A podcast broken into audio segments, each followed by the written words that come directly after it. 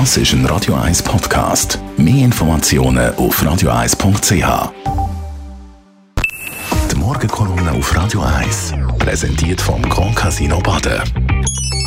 Grand Casino Baden.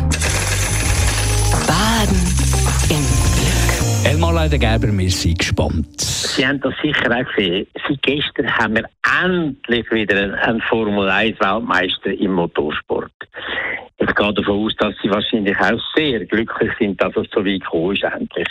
Aber ich muss Ihnen sagen, ich gehöre nicht zu denen, die das toll finden. Wenn ich anschaue, was wir ständig jeden Tag hören mit Recht, dass wir vor der Klimakatastrophe stehen, dass wir weit davon weg sind, den CO2-Reduktionspfad können einzuhalten, der nur zu einer Erwärmung von anderthalb Grad würde führen. Und dass man wirklich bis in 10, 20, 30 Jahren muss Klimaneutralität erreichen in unserer Energieversorgung, dann kann ich nicht verstehen, wie man diese Art von Motorsportveranstaltungen weiterhin kann machen Und der Formel, der Formel 1 ist ja nicht das Einzige, es gibt noch so viele andere Sachen, aber die Formel 1 ist eine von der dreckigen Sportarten im Motorsport.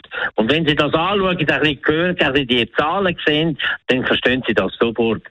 So ein Formel 1 Auto verbraucht pro Rennen in der Grössenordnung 150 Liter Sprit. Also 50 Liter auf 100 Kilometer. Und die haben pro Jahr etwa 17, 20 oder 21 Rennen. Und das sind 20 Rennfahrer, die da fahren. Und alle möglichen Teams. Und alleine das führt dazu, dass in der Grössenordnung 500.000, 600.000 Liter Treibstoff verbrannt werden an einem solchen Rennen. Also wahnsinnig. Man rechnet damit, dass pro Rennen etwa 3.500 Tonnen CO2 ausgestoßen werden. Und wenn Sie das aufs ganze Jahr hoch, hochrechnen, auf all die Rennen, auf alle Training, auf alle Vorbereitungen, dann sind das astronomische Zahlen. Und da ist jeder eigentlich ein Löhnibub, wenn er daheim probiert, ein bisschen weniger Erdöl oder Gas zu brauchen, um weniger CO2 auszustoßen. Das ist das eine.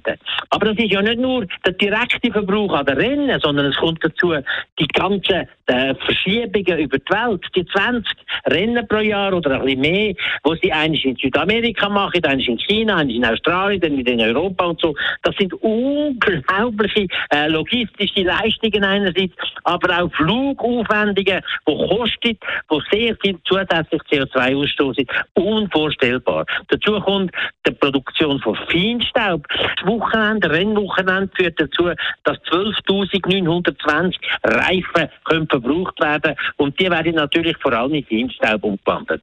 Weitere Sachen, die verschärfend sind, ist zum Beispiel die ganze Zuschauergeschichte. Man hat an diesen Rennen bis zu 300.000 Zuschauer, die kommen alle mit dem Auto, die Autos sind auch nicht die schönsten und so, also dort kommen vielleicht nochmal 10 Millionen Liter Treibstoff dazu, mit allem CO2 und als letztes man sagt immer wieder, Formel 1 Rennen ist wirklich der idealste Ort zum Geldwäschen. Ich weiß es nicht, aber möglich ist es tatsächlich. Auf jeden Fall, wenn man das alles anschaut, dann ist das ganze Formel 1 Rennenzeug und Motorsportzeug ein absoluter Blödsinn, eine Verschleuderung von Ressourcen und eine unglaubliche Belastung von der Umwelt.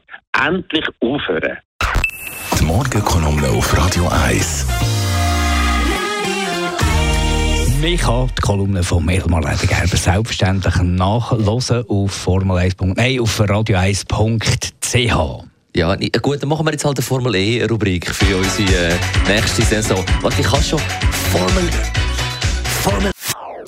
Das ist ein Radio 1 Podcast. Mehr Informationen auf radio1.ch.